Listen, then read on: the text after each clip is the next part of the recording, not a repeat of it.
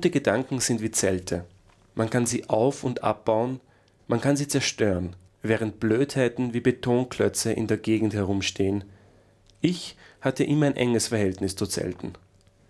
Mit diesem Satz von Christoph Schlingensief aus einer Sendung aus dem Jahr 2001, die den kuriosen Versuch unternahm, ein ordentliches Interview mit Schlingensief zu führen, möchte ich euch, liebe Menschen, zu einer weiteren Ausgabe des philosophischen Experiments einladen, in der wir uns heute gewissermaßen auf die Spur des Chaos in der Ordnung begeben, eine Spur, die sich durch die ganze Geschichte des menschlichen Denkens zieht.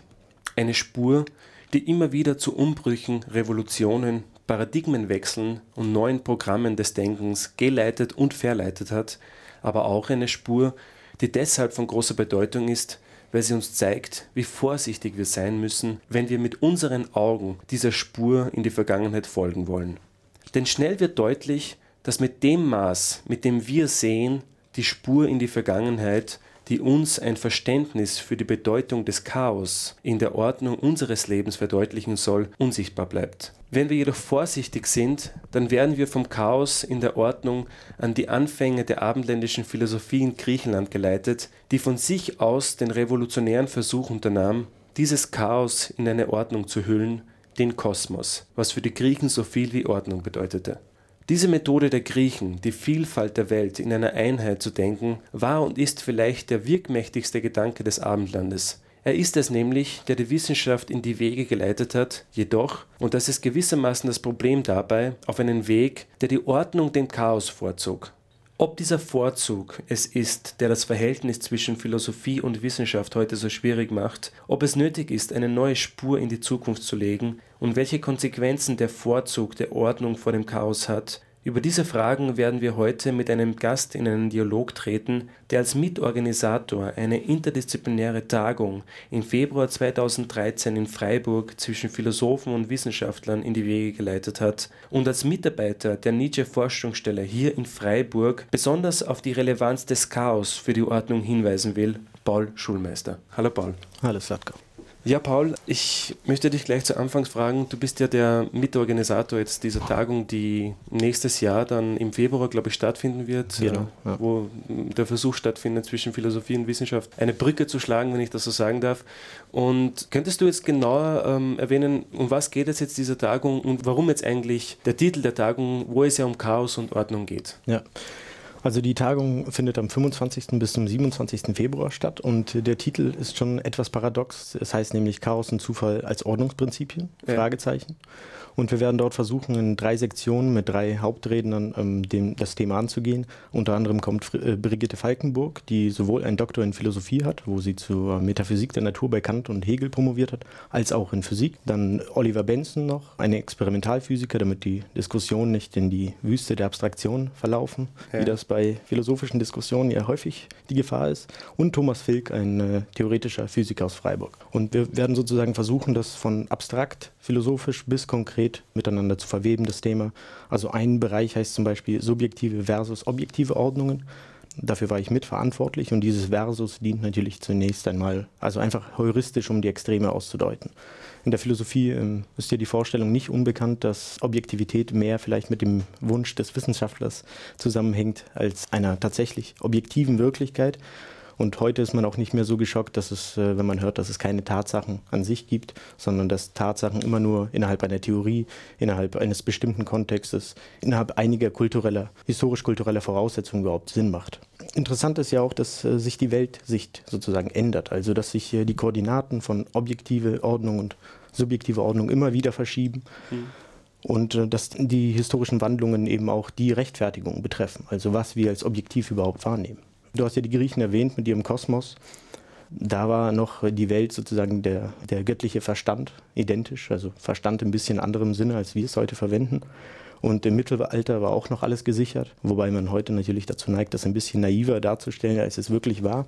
Aber heute sind wir dort angekommen, dass wir nicht mehr von der Natur an sich sprechen, dass wir nicht mehr sagen können, was die Natur eigentlich ist, sondern dass wir in bestimmten Konstruktionen versuchen, gewisse Abläufe und gewisse Teilbereiche vielleicht zu beschreiben, aber eben nicht mehr mit dem Anspruch, die Natur zu treffen. Wir werden uns sozusagen auf dieser Tagung auch fragen, wie viel Objektivität verträgt ein Wissenschaftler? Wie viel braucht er vielleicht? Du weißt ja, die philosophischen Probleme gehen da schon los, wenn man zum Beispiel fragt, was sind denn Gesetze? Was sind Theorien gibt es, äh, wenn ein Gesetz irgendeine Regelmäßigkeit beschreibt? Äh, kann man sofort auf die Natur schließen oder wie hängt das zusammen? Mhm. Und äh, Begriffe wie real oder entsprechen oder kann man die Frage überhaupt so stellen? Das sind alles schon wieder philosophische Metafragen, die werden wir dann versuchen zu beantworten. Auch interessant ist, um das macht es konkreter für Physiker, in der Quantenfeldtheorie versucht man zum Beispiel jetzt ähm, durch sogenannte Renormalisierungsmethoden die Naturkonstanten zu relativieren. Und du weißt ja, Naturkonstanten gelten allgemein als absolute Größen. Zum Beispiel Lichtgeschwindigkeit. Sagt man, es gibt nichts Schnelleres als Licht. Ja. Wobei man natürlich jetzt aufpassen muss, Licht in einem anderen Medium, zum Beispiel in einer Flüssigkeit, ist natürlich langsamer. Und in diesem Medium kann es durchaus etwas geben, was schneller ist als Licht. Also dieser absolute Begriff ist natürlich auch mit Vorsicht zu genießen. Aber der Idee nach, dass wir schon die Naturkonstanten verändern können, also das äh, ist schon verrückt. Führt das dann in gewisser Weise zu einem Chaos in der Ordnung? Ähm, ja, man versucht ja immer, das Chaos äh, zu beherrschen. Äh, die Frage ist natürlich, welche Ordnung man vornimmt. Vielleicht ja. sind die Ordnungen vielleicht chaotischer als das Chaos selbst weil du gerade noch von der Ordnung gesprochen hast, äh, das ist auch der zweite Sektor, da werden wir der Frage nachgehen, wie Ordnung und Zufall zusammen ja. gedacht werden müssen. Ob Zufall aus Ordnung entsteht oder Ordnung aus Zufall. Ich meine, wir haben nicht mal einen ordentlichen Begriff des Zufalls eigentlich. Also die Frage ist, kann der Zufall nicht privativ bestimmt werden? Weil wir sagen immer, Zufall, das ist, äh, wenn die Ordnung fehlt oder so. Und genau das Gleiche bei der Wahrscheinlichkeit. Was meinen wir damit, wenn wir sagen, dass etwas wahrscheinlich ist? Heißt es, wir haben nicht alle Ursachen? Also wir haben eine mangelnde Einsicht in alle Ursachen? Oder ist es in der Natur an sich schon drin, intrinsische Eigenschaft der Natur, dass es Zufall gibt? Mhm. Und äh, der dritte Sektor, der wird sich dann mit der Ontologie des Zufalls befassen, mit konkreten Quantenmechanik-Interpretationen vor allem. Es gibt ja mehr als eine. Und ja. Also du hast vorher erwähnt, diesen Aspekt, das habe ich sehr interessant gefunden, nämlich die Tatsachen, dass Tatsachen nicht gleich Tatsachen sind.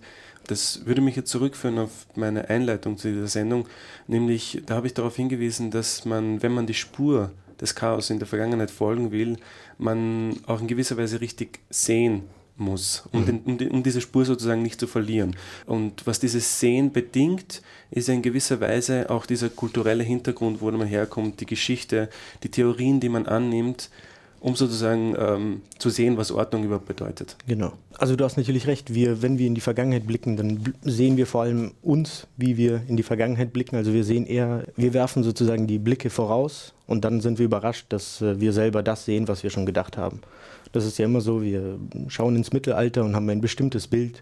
Also Mittelalter jetzt, weil das eine ganz andere Welt ist. Ja. Natürlich, wenn es in einem Paradigma ist ungefähr, wenn wir jetzt zum Beispiel wissen, dass die Erde rund ist, darauf werden wir noch zu sprechen kommen, dann haben wir ein ganz anderes Bild von der Welt. Und diese Tatsachen Sie, sie, es ist nicht so, dass wir sozusagen falsch liegen damit, sondern dass die Tatsachen immer schon eine theoretische Vorstrukturierung haben. Und das vergessen wir immer. Ja, du hast einen, äh, schon einen Hinweis darauf geliefert, dass wir uns mit einem ganz berühmten Beispiel in der Wissenschaftsgeschichte auseinandersetzen wollen, nämlich Galileo Galilei, der ausgesprochen hat, sie dreht sich doch. Und bevor wir aber dorthin kommen, würde ich dich einmal fragen, die Sendung lautet ja, ist Chaos in Ordnung? Und was ist jetzt für dich Chaos und was ist Ordnung? Du hast ja schon diesen äh, Chaosbegriff der Griechen angesprochen im ja. Sinne der Kosmogonie. Man könnte auch mit der Chaostheorie anfangen. Ich würde vielleicht da ansetzen, dass Chaos ein unübersehbares Geflecht von Eindrücken, Einflüssen und Erkenntnismöglichkeiten ist das von sich aus keine bestimmte oder privilegierte Erkenntnis, Ordnungsmöglichkeit an uns offeriert. Also Chaos vielleicht in diesem Nietzscheanischen Sinne, dass es ähm, im Sinne einer Vielfalt von Ordnungsoptionen gedacht werden muss und nicht als komplette Ordnungslosigkeit. Mhm. Es gibt ja auch den Satz von Nietzsche, man muss noch Chaos in sich haben, um einen tanzenden Stern gebären zu können.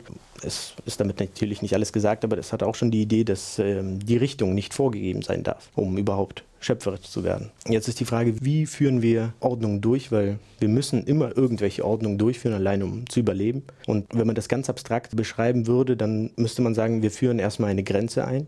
Also in dieses Unbegrenzte führen wir eine Grenze ein. Das ist auch klassisch äh, bei Platon. So erschließt man einen neuen Gegenstandsbereich nach Platon, dialektischer Methode, äh, vor allem im Philibus dann dargestellt.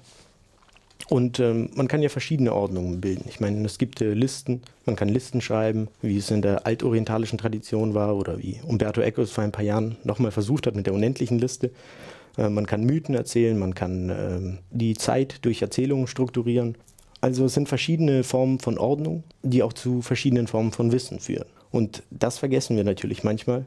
Und dieser Blick in die Vergangenheit, wir haben schon eine Ordnungsvorstellung. Wir schauen in die Vergangenheit und ordnen sie schon gleich nach dieser Vorstellung, die wir haben. anstatt in die Vergangenheit zu schauen und äh, zu realisieren, dass da schon eine gewisse Ordnungsmöglichkeit war. Und das macht uns in gewisser Weise blind, aber da werden wir dann genau darauf eingehen ja. mit, mit dem Beispiel von Galilei. Und wir werden uns das besonders eben aus der Sicht eines Denkers anschauen, der sich sehr äh, ausführlich mit dem Chaos und der Ordnung beschäftigt hat und der hier auch wirkmächtige Schriften und äh, Ansätze dargeboten hat, nämlich Paul Feierabend. Ja. Aber ähm, Paul Feierabend wird als auch Philosoph gesehen. Da wollte ich dich fragen, inwieweit spielt jetzt die Philosophie oder der Philosoph jetzt in diesem Ordnungsdenken eine Rolle? Ja, naja, wenn man überlegt, dass bei jeder Ordnung etwas ausgeschlossen wird durch diese Begrenzung, dann könnte natürlich der Philosoph sein Geschäft der Infragestellung, der Irritation durchaus aufnehmen, das ja neben der Begründung auch zu seinen äh, Spezialgebieten gehört oder zu seinen Gebieten gehört. Und äh, indem er ihn nämlich danach fragt, was denn immer durch die Begrenzung ausgeschlossen wurde und warum. Und äh, insofern ist es meines Erachtens unanstößig, wenn der Philosoph mit dem Chaos liebäugelt, indem er so nicht nur nach dem Gegenstand und den dazugehörigen Möglichkeiten äh, der Erkenntnis fragt, sondern auch die Komplexität des Umfeldes zu erweitern vermag. Und äh, das ist ja bei Feierabend prima gegeben. Ja gut, dann werden wir uns im nächsten Teil dann Paul Feierabend deinem Denken noch genauer widmen, spielen vorher noch eine Musiknummer.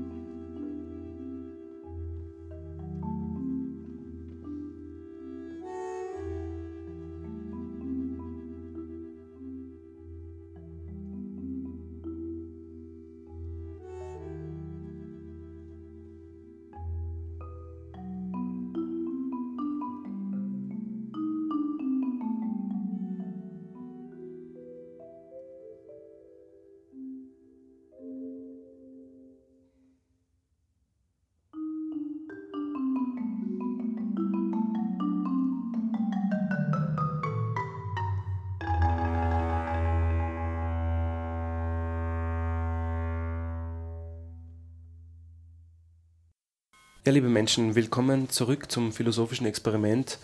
in der wir uns in unserer heutigen Sendung über die Ordnung und das Chaos Gedanken machen mit Paul Schulmeister. Und wir haben am Ende des ersten Teiles auf einen anderen Paul hingewiesen, nämlich auf Paul Feierabend, ein Philosoph im 20. Jahrhundert, der in Wien 1924 geboren wurde und 1994 äh, in Genf gestorben ist. Und Paul Feierabend gilt ja als ein Philosoph, der berühmt geworden ist durch sein ganz berühmtes Wert, nämlich wieder dem Methodenzwang. Mhm. Und er gilt als Wissenschaftsphilosoph, als Wissenschaftstheoretiker, hat bei ganz großen Leuten studiert, wie bei Karl Popper, war ein Schüler von ihm, hat sich dann von ihm distanziert. Und besonders auffällig ist immer wieder dieser Hinweis, dass äh, Paul Feierabend als der Philosoph des berühmten Slogans Anything Goes ja. äh, berühmt wurde. Und jetzt würde ich dich fragen, Paul. Paul Feierabend äh, gilt sozusagen als jemand, der das Chaos in die Ordnung bringen wollte oder auf das hinweisen wollte, dass das Chaos auch so wichtig ist, um sozusagen die Ordnung überhaupt zu verstehen. Ja. Und hier wollte ich dich immer fragen, wir haben uns ja vor der Sendung auf Paul Feierabend eingeschossen und jetzt will ich dich fragen, warum. Ich meine, es ist ja schon ziemlich interessant, dass ein Wissenschaftstheoretiker von der größten Wissenschaftszeitung, nämlich der Nature, als äh, der größte Feind der Wissenschaft bezeichnet wurde. Und es ist eben bei Feierabend so, dass er eine Persönlichkeit hat, die prinzipiell sozusagen immer die andere Seite untersuchen will, der es vielleicht immer lohnenswerter findet, auch mal andere Wege zu gehen. Und äh, man merkt ja sofort, wenn man ihn aufschlägt, dass er schon sprachlich gegen die wissenschaftlichen Standards verstößt, und zwar ganz grob. Vielleicht auch mit dem Hintergedanken, ähm, den Wissenschaftlern und ihrer Sprachverwendung einen Spiegel vorzuhalten. Aber es ist nicht so, diese Art und Weise, wie er das macht, dass das gegen die Wissenschaft gemeint wäre, sondern nein, nein. es ist ein, wirklich ein ernsthafter Versuch, sich mit diesen Problemen auseinanderzusetzen. Und er gilt ja heutzutage, wenn man ein Wissenschaftsbuch aufschlägt und Wissenschaftstheorien des 20. Jahrhunderts äh, sich durcharbeitet durch diese Theorien, dann ist ein Name ein ganz bedeutender Name, nämlich Paul Feierabend. Ja. Ja, so ob das ernsthaft äh, gemeint ist, da würde er die wahrscheinlich widersprechen. Ich würde sagen, es gibt ernsthaftere Dinge als äh, Wissenschaft und äh, Philosophie. Okay. Aber du hast schon recht, ähm, äh, er will nicht die Wissenschaft abschaffen, er will auch nicht die Rationalität abschaffen, aber man merkt schon, dass er anders vorgeht, mhm. anders als alle anderen Theoretiker.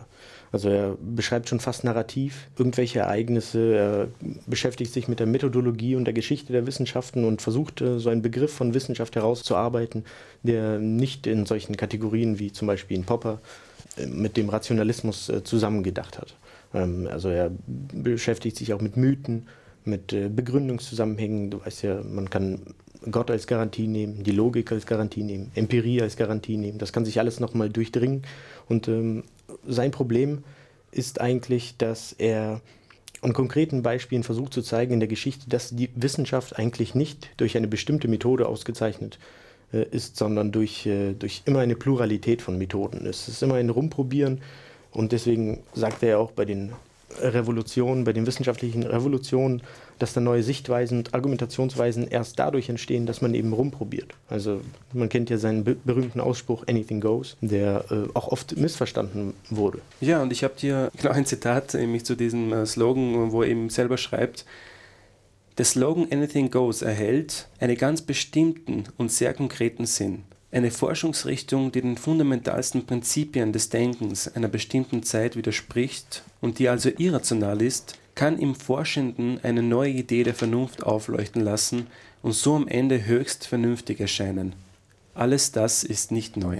Ja, also es gibt, äh, also er reagiert sehr allergisch auf pauschale Feststellungen, was denn wissenschaftlich sei, was rational sei, was sinnlos oder sinnvoll ist vor allem auch, man muss das wissen, dass er gegen Popper vor allem sehr stark polemisiert, weil Popper für ihn so eine Art Sekte gegründet hat, wo die Rationalität über alles gestellt wird und auch diese Methoden und alles ist festgeschrieben, ganz genau, wie man, was man zu tun und zu handeln hat als Wissenschaftler. Und er sagt, das stimmt einfach nicht mit der konkreten Wirklichkeit überein. Die Wissenschaftler gehen nicht so vor, sie, es sind Opportunisten, es sind experimentelle Menschen einfach. Seine erstaunliche Einsicht, wenn man das so zusammenfassen würde, ist äh, nicht weniger ist mehr, sondern mehr ist mehr und weniger ist weniger. Das kann er zum Beispiel auch am konkreten Beispiel des Galilei zeigen, mhm. dass äh, dieser vermeintliche Sieg der Rationalität, der, den wir immer im Kopf haben, wenn wir an Galilei denken, dieses Pathetische und sie dreht sich doch. Also er zeigt, dass es in Wirklichkeit ganz anders ausgesehen hat. Ich habe eine Stelle gefunden, wo er auf die Rationalität eingeht und genau diese Sektenbildung, von der du gesprochen hast, in mhm. Bezug auf Popper erwähnt. Da schreibt er nämlich einmal, es kam mir fast so vor, als ob die Rationalisten das Argument als ein heiliges Ritual ansahen, das seine Kraft verliert, wenn es von einem Ungläubigen benutzt wird. Also das ist genau ja. das, glaube ich, was du mit Popper erwähnt hast und seine Kritik dazu. Ja. Und du hast jetzt äh, Galilei erwähnt und Paul Feyerabend machte das nicht, also er sagte das nicht nur einfach so, dass sozusagen dieses Anything Goes entscheidend oder besser ist sozusagen, um das, um das Leben zu verstehen, um, um, um die Wissenschaft zu verstehen, sondern er verwendet das ja ganz konkret und macht das eben an dem Beispiel Galilei deutlich. Wie macht er das? Genau. Also man hat ja immer so die Idee im Kopf, wenn man an Galilei denkt, dass die Rationalität gesiegt hat, dass die äh, böse Kirche das eben nicht gesehen hat, dass sie noch an Gott festgehalten hat und äh, dass sich äh, aus diesen Gründen neben Galilei dann äh, verurteilt wurde. Und Feierabend kann zeigen, dass sich dabei eigentlich um einen kurzsichtigen Mythos handelt. Äh, zunächst äh, weist Feierabend darauf hin, dass man sich die Situation zu der damaligen Zeit ein bisschen anders vorstellen muss. Nach heutigen Maßstäben verwendet Galilei keine Argumente und er bedient sich eigentlich nur der Propaganda. Er schreibt zum Beispiel auf Italienisch, spricht mit den Leuten, die sowieso schon ihm ein bisschen zugeneigt sind und äh, zu der damaligen Zeit, das nennt Feierabend die natürliche Interpretation der Natur, äh, da hat man die Vernunft mit der Beobachtung, also Sinnliches und Geistiges, immer zusammengebracht, ähm, wie bei Aristoteles. Man hat also in die Welt geguckt und äh, sich gefragt, wenn sich die Erde drehen würde, was würde dann passieren? Ja, dann müssten wir alle wegfliegen. Also kann es ja gar nicht sein. Mhm. Man hat so in die Welt geguckt, ein bisschen nachgedacht und äh, das so zu, verbunden. Was jetzt Galilei macht, das ist ist nicht, dass er neue Argumente bringt, sondern er führt eigentlich eine neue Beobachtungssprache ein. Das hängt zusammen mit, dem, äh, mit der Relativität aller Bewegungen und dem Trägheitsgesetz und tut aber so, als äh, wäre alles schon längst bekannt und als müsste man sich nur noch wieder erinnern. Also so rhetorische Spielchen, Feierabend nennt es die Anamnesis-These. Ähm, man müsste sich ja nur wieder erinnern und dann, ah ja, wir wissen doch, dass sie sich dreht. Tatsächlich aber ist das ein radikaler Schritt, denn es hängt äh, mit einem Wechsel der kompletten Erfahrung zusammen. Also wenn du in einer Welt lebst, die sich dreht, dann siehst du die Welt auch fast schon anders. Und ja, der Punkt ist eben, dass er keine neuen empirischen Beweise vorgelegt hat und dass diese neue Deutung, also er hat nur die Empirie, die bestehende Empirie, anders gedeutet und im Umweg über Ad-hoc-Hypothesen die das dann mit der tatsächlichen Erfahrung verbunden. Und diese neue Erfahrung, die widersprach natürlich den Aristotelikern und war auch noch äh, für die damaligen Verhältnisse sehr viel spekulativer als die von Aristoteles. Und ähm, im Grunde diese Revolution dieses Denkens kann man ja auch so verstehen, dass Aristoteles ja immer die, die Sinnlichkeit sehr ähm, hoch geschätzt hat. Ja. Und das hat sich durchgezogen, jetzt sagen wir bis ins 16. Jahrhundert, bis ins 17. Jahrhundert. Ähm, und Galilei hat dann versucht, und das war eben dieser, diese Revolution im Denken in gewisser ja. Weise, dass er die Sinne durch den Geist besiegt. Ja. Also das ist eine ganz abstrakte Methode, um zu denken und das war natürlich äh, zu dieser Zeit schwer nachzuvollziehen. Ja. Und natürlich auch, dass, er, dass es eine Glaubenswahrheit war zu dieser Zeit. Also mhm. Äh, Galilei hat ja nicht herausgefunden, dass sich die Erde wirklich dreht, er hat einfach das geglaubt. Ich meine, er konnte keine Argumente vorbringen. Und diese Ad-Hoc-Hypothesen, die würden ihn sofort aus der Wissenschaftlichkeit rausschmeißen. Nach Popper ist es ja sehr unwissenschaftlich, Ad-Hoc-Hypothesen zu verwenden. Das macht man eigentlich nicht. Mhm. Aber nur so konnte er es schaffen, überhaupt, dass die Theorie anerkannt wird. Und zu diesen Ad-Hoc-Hypothesen, da könnte man jetzt ähm, noch ein Beispiel bringen. Ich habe da nämlich ein Beispiel von Lakatos. Das ist ja. ein Philosoph, der auch von Popper beeinflusst wurde, genauso wie Paul Feyerabend. Und der beste Freund von Paul Feyerabend. Und der beste Freund von Paul Feyerabend. Was sind jetzt diese Ad-Hoc-Hypothesen? Nämlich Popper geht ja davon aus, dass eine wissenschaftliche Theorie, eine Hypothese, dann in dem Moment, wenn sie widerlegt ist, fallen gelassen werden muss. Lakatos und Feierabend sagen nun, aber genau das ist ja eigentlich nicht der Fall, wenn man in die Geschichte der Wissenschaft sieht, ja. weil es funktioniert eigentlich genau anders. Also diese Ad-Hoc-Hypothesen werden ständig gemacht. Ja. Und man darf sozusagen die Theorie nicht sofort fallen lassen. Und Lakatos schreibt hier ein Beispiel, und das möchte ich jetzt gerne erwähnen, um das zu verdeutlichen. Da schreibt er nämlich einmal ein fiktives Beispiel, da heißt es, die Geschichte betrifft einen imaginären Fall planetarischer Unart.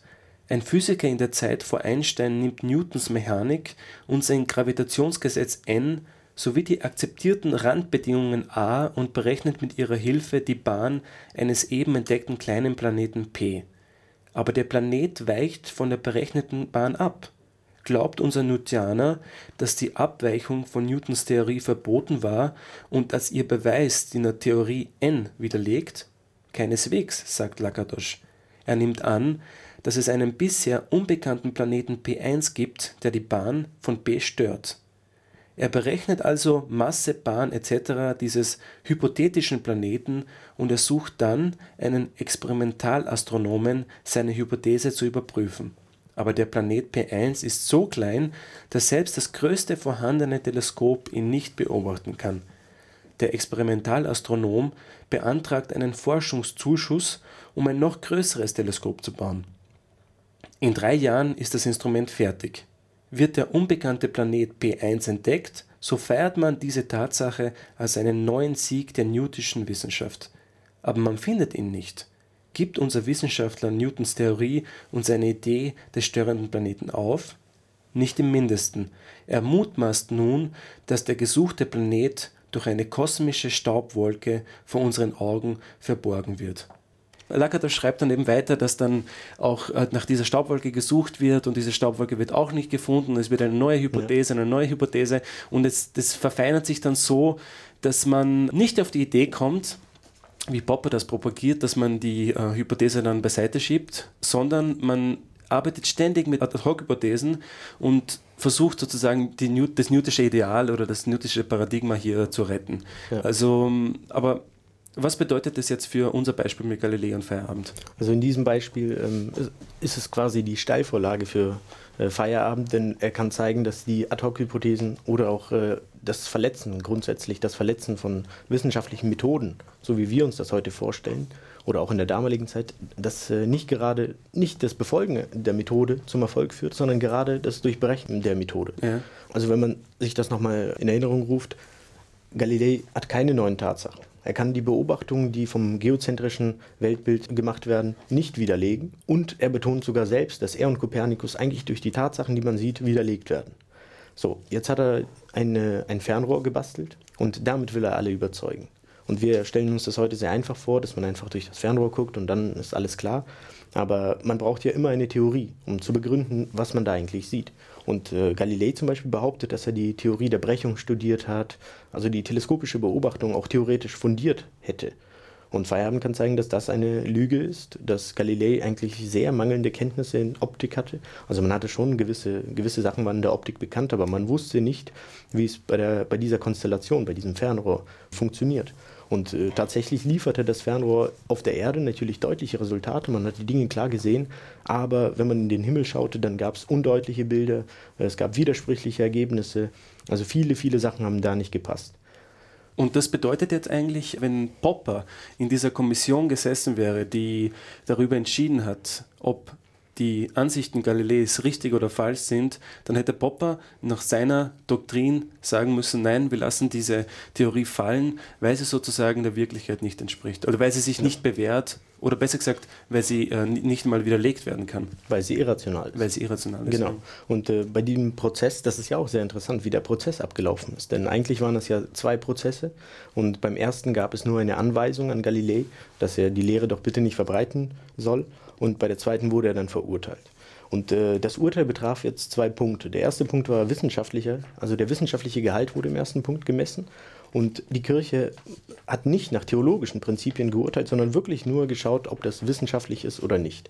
Und wir haben immer dieses naive Bild, dass die äh, Kirche sich nicht belehren lässt, aber zum Beispiel ähm, gibt es in der Bibel einige Stellen, wo die Erde als flach beschrieben wird und trotzdem hat die Kirche sich im 11. Jahrhundert dann überzeugen lassen, dass die Erde eine Kugel ist. Also die Kirche war schon bereit, sich das anzuhören. Aber das wissenschaftliche Material war eben nicht vorhanden. Und die heutigen Wissenschaftstheoretiker und Rationalisten, die hätten dasselbe tun müssen. Denn es gab keine positiven Belege und trotzdem posaunte Galilei das in aller Öffentlichkeit als die Wahrheit. Und der zweite Aspekt betraf die ethische oder soziale Relevanz, wenn man das so will. Galilei sagt immer, dass es der ungebildete Pöbel ist, der ihn nicht versteht. Und ähm, die Kirche, die hat ja auch diesen, diese ungebildeten Leute irgendwie Sicherheit ihnen geben wollen. Also ich meine, da stand Glauben, Leben und die Sicherheit aller auf dem Spiel und das konnte man nicht wegen Plausibilitätsargumenten äh, einfach fallen lassen. Die nicht mal plausibel waren. Die nicht mal so plausibel waren, das ist richtig. Und ähm, man bedenkt diesen zweiten Punkt ja heute fast gar nicht mehr. Man denkt, äh, die Wahrheit ist ein Gut an sich, wie, wie, wie so ein notwendiges Gut, ohne eigentlich zu wissen, was die Wahrheit ist. Die Kirche hat also in diesem Fall nicht dogmatisch gehandelt, sondern äh, einfach diese vagen Vermutungen nicht akzeptiert. Beziehungsweise, das ist ja auch sehr interessant, was wurde jetzt verboten?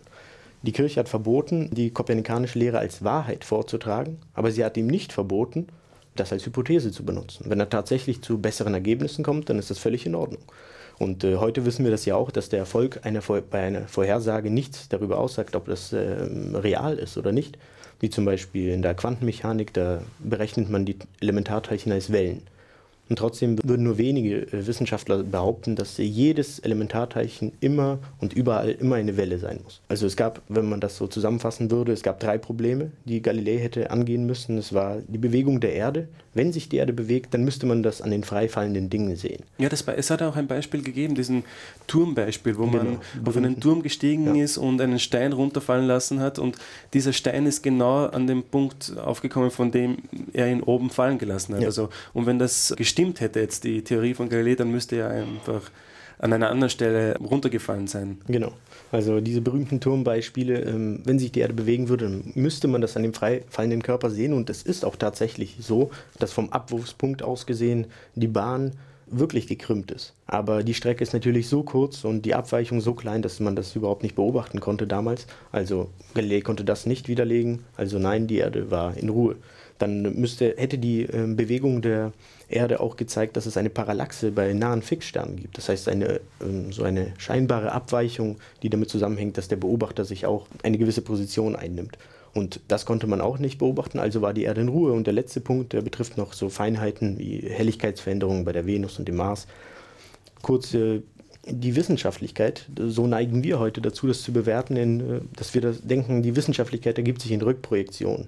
Aber das stimmt ja nicht. Die Wissenschaftlichkeit ergibt sich immer dem, aus dem Verhältnis zu den bestehenden Erkenntnissen und, und Maßstäben. Und aus den bestehenden Verhältnissen war das, was Galilei vorgetragen hat, nicht plausibel. Es war nicht plausibel und das war teilweise auch äh, also sehr dreist gemacht einfach, weil er gelogen hat, weil er das, äh, die Wahrheit rumposaunt hat als die Wahrheit, ohne die größeren Probleme dann zu bedenken, die die Kirche zum Beispiel im Blick hatte, wenn sie an die anderen Menschen gedacht hat. Und deswegen sagt Feierabend das auch, äh, hier ein Zitat vielleicht, ähm, das Prinzip von heute kann die Idiotie von morgen sein und der Mythos von vorgestern die Grundlage allen Denkens von übermorgen. Wobei Grundlage allen Denkens wieder einen ironischen Ton natürlich hat. Also Feierabend leitet daraus vor allem ab, dass es keinen idealen Erkenntnisweg gibt, und dass man ihn nicht festschreiben sollte von Anfang an, denn wenn man das schon so macht, dann müsste man auch in der Vergangenheit das alles bereinigen, nämlich sagen, dass Galilei Unrecht hatte.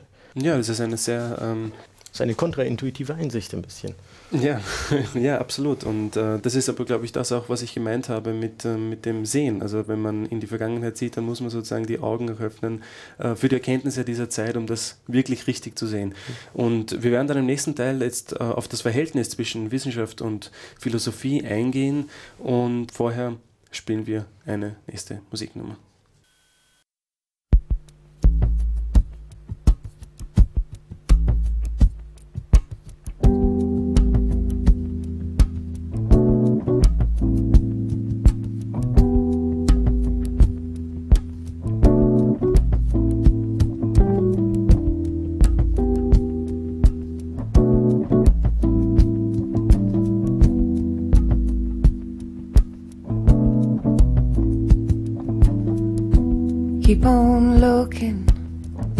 You keep on searching, keep on moving, and you get a little further. Keep on trusting, you keep on hoping, keep on facing your fears just to keep on growing. Just try, try,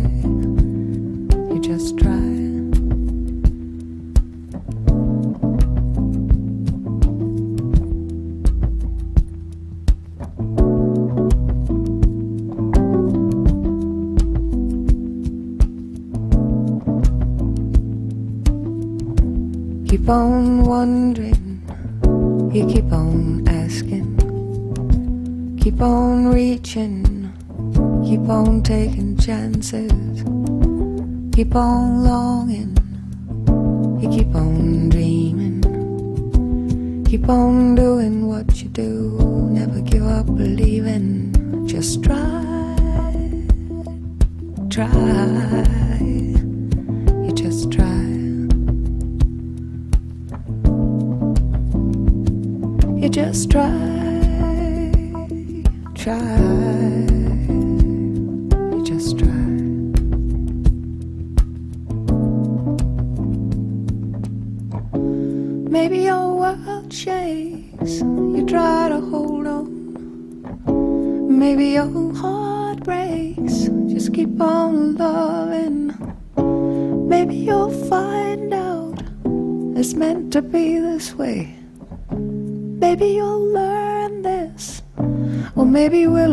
We'll this. Try, try, you just try.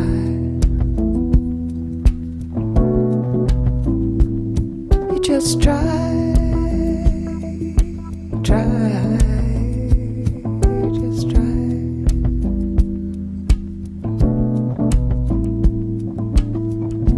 Keep embracing each day.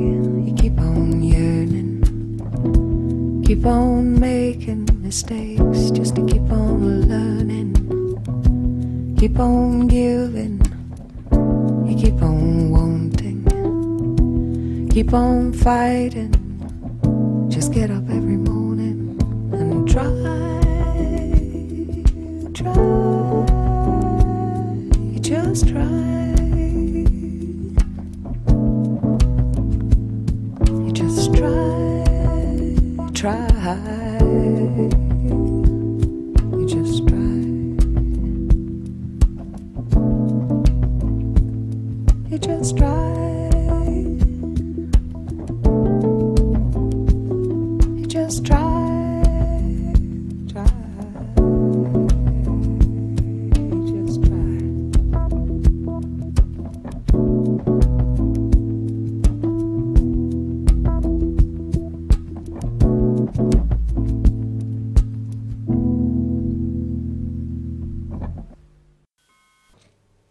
Ja, liebe Menschen, äh, willkommen zurück zum philosophischen Experiment. Eine Sendung, in der wir uns heute dem Thema widmen, ist Chaos in Ordnung? Und wir haben in den ersten beiden Teilen versucht herauszuarbeiten, was Chaos, was Ordnung ist. Und wir haben dann im, äh, im nächsten Teil uns einen Philosophen angesehen, der mit dem Chaos operiert hat, um ein bisschen Unordnung in die Ordnung zu bringen und äh, neues Licht in die Wissenschaft und ihre Methoden zu bringen, nämlich Paul Feierabend. Und wir werden jetzt im dritten Teil auf die Frage eingehen, wie jetzt genau dieses Verhältnis zwischen Wissenschaft und Philosophie ist. Paul, also die Frage von mir ist, ist es ein chaotisches Verhältnis zwischen Wissenschaft und Philosophie und wieso? Also ich würde schon sagen, dass es ein chaotisches ist. Also zum, zumindest von der Seite der Philosophie aus gesehen spaltet sich das so in zwei Extreme. Die Reaktion nämlich äh, entweder die rigorose Kritik am wissenschaftlichen Geist, also dass die Wissenschaft grundsätzlich schon falsch liegt, oder aber man ist so begeistert von der Wissenschaft als Philosoph, dann will man gleich die Philosophie auch noch mit verwissenschaftlichen. Und beide Alternativen finde ich persönlich sehr öde. Man sagt auch immer, dass äh, sie ihren gemeinsamen Ursprung haben, dass die Wissenschaften sich aus der Philosophie entwickelt hat. Aber auch wenn dieser gemeinsame Ursprung vor allem den Philosophen natürlich schmeicheln mag und daher auch gerne herangezogen wird, um die eigene Wichtigkeit entgegen der finanziellen und gesellschaftlichen Situation zu betonen, verbirgt sich doch so ein konservativer Kern dahinter, weil man äh, die institutionelle äh, Selbstständigkeit der Philosophie eher befestigt, anstatt wirklich das Verhältnis herauszuarbeiten, um die Schnittpunkte zu bestimmen. Und das ist natürlich nicht immer so, aber oft also hat die Philosophie so eine posttraumatische Störung von Ja. dieser Trennung erhalten. Ja. Ja, und Paul Feierabend könnte man sagen, dass er in gewisser Weise so eine Mittlerposition einnimmt zwischen diesen zwei Positionen. Er sagt ja von sich selber, er sieht sich nicht als Philosoph, aber er würde sich auch nicht jetzt direkt als Wissenschaftler sehen oder als reiner Philosoph. Und da ist einmal, beschreibt er eine Situation, wo, das, wo ich finde, dass das sehr schön rauskommt. Da ist er nämlich eingeladen worden zu einer Tagung von, von Weizsäcker, der ein Wissenschaftsphilosoph ist, und äh, er hält einen Vortrag. Und äh, dieser Vortrag, da stellt er seine Thesen vor und äh, in gewisser Weise sagt er da von sich selbst, dass das ein bisschen blauäugig war. Und jetzt kommt dieser große von Weizsäcker und argumentiert und bringt Beweise und Argumente und er sieht dann sozusagen wie ein Schuljunge aus, so beschreibt das äh, Feierabend. Und auf was er dann kommt, da schreibt er nämlich dann, zum ersten Mal spürte ich, was ich bis dahin immer nur gedacht hatte, nämlich wie armselig das abstrakte Philosophieren eigentlich ist. Für mich stellt sich das jetzt so dar, dass Feierabend eben diese Brücke zwischen Philosophie und Wissenschaft schlagen will. Würdest du das auch so sehen? Ähm, Ja, das würde ich auf jeden Fall so sehen, weil äh, es ist natürlich richtig, die Wissenschaft kann gewisse Sachen nicht hinterfragen. Ich meine, man kann die Wissenschaft mit der Philosophie Material vergleichen, also im Hinblick auf den Sachgehalt, den beide ja auch in gewissen Schnittmengen haben, oder aber auch formal. Und das hört sich zunächst äh, trivial an. Der innere Aufbau beider besteht nämlich in der Verwendung von allgemeinen und abstrakten Begriffen. Und jetzt muss man verstehen, wie die Begriffe in der Wissenschaft verwendet werden und wie in der Philosophie. In der Wissenschaft werden die Begriffe meistens operationalisierbar gemacht und auf sehr speziell definierte Teilbereiche der Welt angewandt, also damit sie da funktionieren. Also ich nehme zum Beispiel physikalische Aspekte der Welt und untersuche sie und das äh, gliedert sich dann noch mehr immer weiter auf. Und äh, die philosophischen Begriffe, sie zielen traditionell gesehen zumindest auf einen allgemeineren Zusammenhang, auf einen äh, grundsätzlicheren Zusammenhang, so zumindest der Anspruch. Und äh, die Wissenschaften müssen die gewisse Fragen ausklammern, um sozusagen voranzukommen und sie erweitern ihren Gegenstandsbereich auch intern, also ohne die Philosophie, geht es ihnen prächtig. Aber die, un, diese ungefragten äh, Annahmen bilden sozusagen einen unsichtbaren Hintergrund. Denn äh, man muss ja gewisse Voraussetzungen machen, methodologischer Art, erkenntnistheoretischer Art, ontologischer Art. Und sie bleiben noch sozusagen als metaphysische Reste. Äh, verschwinden sie nicht einfach nur, weil man sie nicht in das System einspeichert äh, oder einverleibt, sondern sie bleiben eben jenseits des Bewusstseins sozusagen. Und sie kommen dann wieder, diese philosophischen Fragen, vor allem wenn die Wissenschaften in der Krise stecken. Also wenn zum Beispiel die Quantenmechanik herausfindet, es gibt gar keine Materie, dann werden also nicht etwa Ratschläge bei den Philosophen geholt, die äußern sich schon wahrscheinlich freiwillig dann, aber vor allem es entstehen dann so neue Typen von Philosophen, nämlich der philosophisch dilettierende Wissenschaftler oder auch umgekehrt der wissenschaftlich dilettierende Philosoph. Und das ist natürlich sehr interessant, weil bei solchen Umbrüchen dann Mischformen entstehen und auch sehr interessante neue Bereiche mhm. äh, kommen. Und wenn die Philosophen natürlich die Wissenschaft immer kritisieren, dann muss man auch bedenken, dass äh, sie den Anspruch der neuzeitlichen Wissenschaft von Anfang an mitgetragen haben und auch mitformuliert haben. Ich denke, man braucht gar keine neuen Bereiche für die Philosophie zu erfinden, denn neben Philosophiegeschichte, neben Philologie philosophischer Texte ist ja auch die Logik, Methodologie, äh, die Metatheorie anderer Fächer, nicht nur der äh, Physik, sondern von allen Fächern und die Integration von den Einzelergebnissen ja auch Bestandteil der Philosophie natürlich auch die Begriffsexplikation, die Argumentation, die Erörterung von traditionellen Problemen, die man meistens dann im zeitgemäßen Gewand präsentiert. Ja.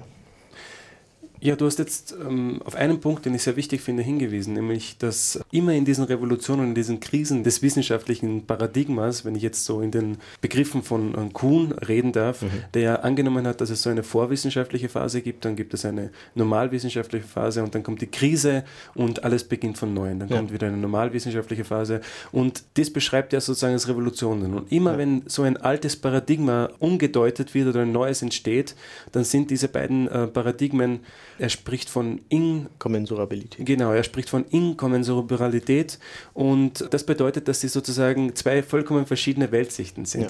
Und hier bekommt dann der Philosoph äh, ins Spiel, muss es gar nicht der äh, Fachphilosoph sein ja. oder der Philosoph, von dem, der sich jetzt direkt mit philosophischen Texten beschäftigt, sondern es kann auch ein äh, Physiker oder ein Chemiker sein, der ein vollkommen neues Weltbild äh, entwickelt. Genau, es gilt sozusagen diese, äh, das alte Wissen zu bewahren, also das Wissen um die Alternativen immer offen zu halten, wenn zum Beispiel jetzt die Atomtheorie, die ja schon im, bei den Griechen bekannt war, dann nochmal in neuer Form aufkommt in der Renaissance oder dann später auch im, im 20. Jahrhundert.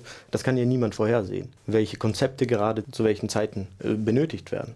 Und der Philosoph kann außerdem noch, man, also die, man stellt sich das vor, als würde man immer weiter zur Wahrheit kommen, jede Epoche, aber so läuft das ja nicht ab. So zeigt es Kuhn, so zeigt es auch Feierabend. Denn es sind immer realistische Annahmen, metaphysische Annahmen, empirische Annahmen, logische Annahmen und die Vorstellung noch darüber, also noch eine Metaebene darüber, das ist alles so verschmolzen. Und äh, der Philosoph kann zumindest der Idee nach die realistischen und konstruktivistischen Anteile ein bisschen untersuchen. Er kann diese in unserem Naturverständnis dann abwägen und die Überschneidungspunkte zwischen Philosophie und Wissenschaft vielleicht ein bisschen klären. Also wenn man eine Aufgabe formulieren würde für die Philosophie, dann vielleicht diese Idealisierungs- und Abstrahierungsvorgänge transparent zu machen einfach. Ja, Alan Chalmers äh, schreibt auch in dieser Hinsicht, also ein Wissenschaftsphilosoph, ein Wissenschaftstheoretiker, schreibt auch einmal, dass es in der Wissenschaft oder Wissenschaftler es nicht schaffen, über die Grundannahmen sich ständig Gedanken zu machen. Wenn wir sie das machen würden, dann würden sie gar nicht mehr zum Forschen kommen. Ja. Also das heißt, sie haben gewisse Grundannahmen, sie haben gewisse Paradigmen und auf die aufbauend forschen sie dann. Er sieht jetzt die Aufgabe des Philosophen ähnlich wie du. Er ist derjenige, der dann sozusagen trotzdem alles kritisieren kann, also der kritisch äh, das beobachten kann und ja darauf hinweisen kann, dass sozusagen diese Paradigmen, diese Grundannahmen, mit der sich der Wissenschaftler jetzt per se nicht beschäftigt, weil das auch gar nicht geht, vielleicht kritisch hinterfragt werden können. Ja, genau. Ähm, die, das ist ja auch die klassische Vorstellung der Philosophie als der Wissenschaft der Wissenschaften, obwohl man das Verhältnis natürlich nicht als Machtverhältnis interpretieren sollte. Also von der gewissen Loslösung der Momente aus der Wirklichkeit bis über die Formalisierung, die die Wissenschaften Form nehmen und natürlich der Schluss, den sie ziehen, das ist ja meistens das Spannendste, kann der Philosoph sozusagen immer wieder bei jedem Prozess das kommentierend begleiten Natürlich muss er dann wissen, was Wissenschaft ist. Und äh, das ist ja auch der Punkt von Feierabend, dass die meisten Leute und nicht mal die Wissenschaftler selbst wissen eigentlich, was sie tun. Also sie handeln, sie experimentieren, aber wenn sie dann gefragt werden, ob sie darüber denn reflektieren können, dann kommen ganz, ganz äh, völlig andere Antworten, die nicht mit der Praxis übereinstimmen. Und der Philosoph, der ist äh, heutzutage so klassischerweise noch weiter weg von der Wissenschaft und wenn er dann irgendwas dazu sagt, dann ist es meistens verfehlt. Ja, Paul, dann äh, werden wir jetzt im vierten Teil der Sendung auf die Konsequenzen dieses Chaos zwischen Wissenschaft und Philosophie noch eingehen. Und äh, vorher spielen wir noch eine Musiknummer.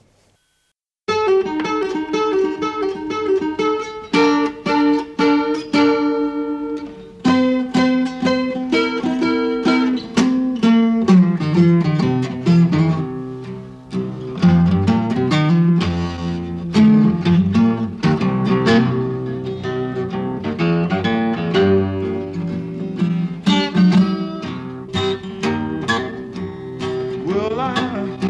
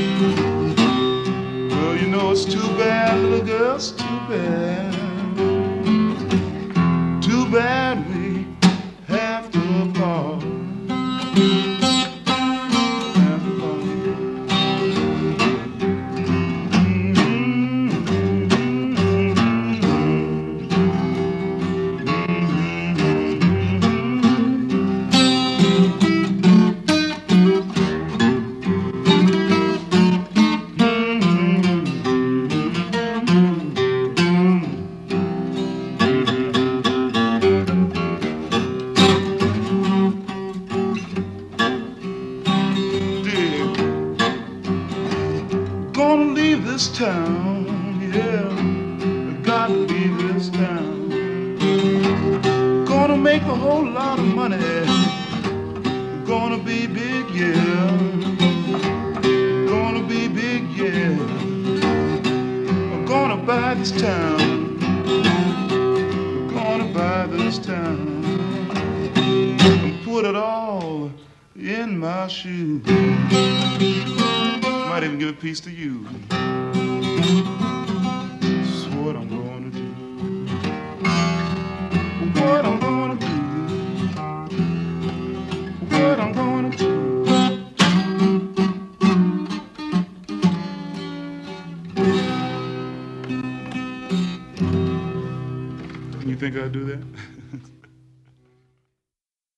Ja, liebe Menschen, willkommen zurück zum philosophischen Experiment, in der wir uns heute der Frage stellen, ist Chaos in Ordnung? Und das machen wir mit Paul Schulmeister. Und wir haben uns jetzt im dritten Teil, Paul, äh, angesehen, dieses chaotische Verhältnis in Anführungszeichen zwischen Wissenschaft und Philosophie. Ich will dich jetzt fragen, was sind die Konsequenzen daraus? Oder welche Konsequenzen würdest du daraus ziehen? Also wenn wir, wenn wir nochmal bei Feierabend kurz bleiben, also würde ich zunächst ein paar Sachen, die sehr, sehr wichtig sind für ihn, nämlich zunächst, dass wir verstehen, dass die Erfahrung, die wir machen, immer schon auch, man sagt, man spricht von der Theoriegeladenheit der Erkenntnis, ähm, dass die Wahrnehmung, sogar die Wahrnehmung, dass sie schon auch theoretisch vorstrukturiert ist. Dann ist auch wichtig, dass wir verstehen, was Fortschritt ist, dass wir uns darüber mal Gedanken machen. Feierabend spricht sich aus gegen einen naiven Fortschrittsbegriff. Es wäre natürlich nicht Feierabend, wenn er es nicht umkehren würde. Er würde so, sagt sogar, das ist ein Rückschritt, weil wir nämlich alles vergessen, was sozusagen nicht von heute aus, von unseren heutigen Maßstäben rational oder wissenschaftlich ist.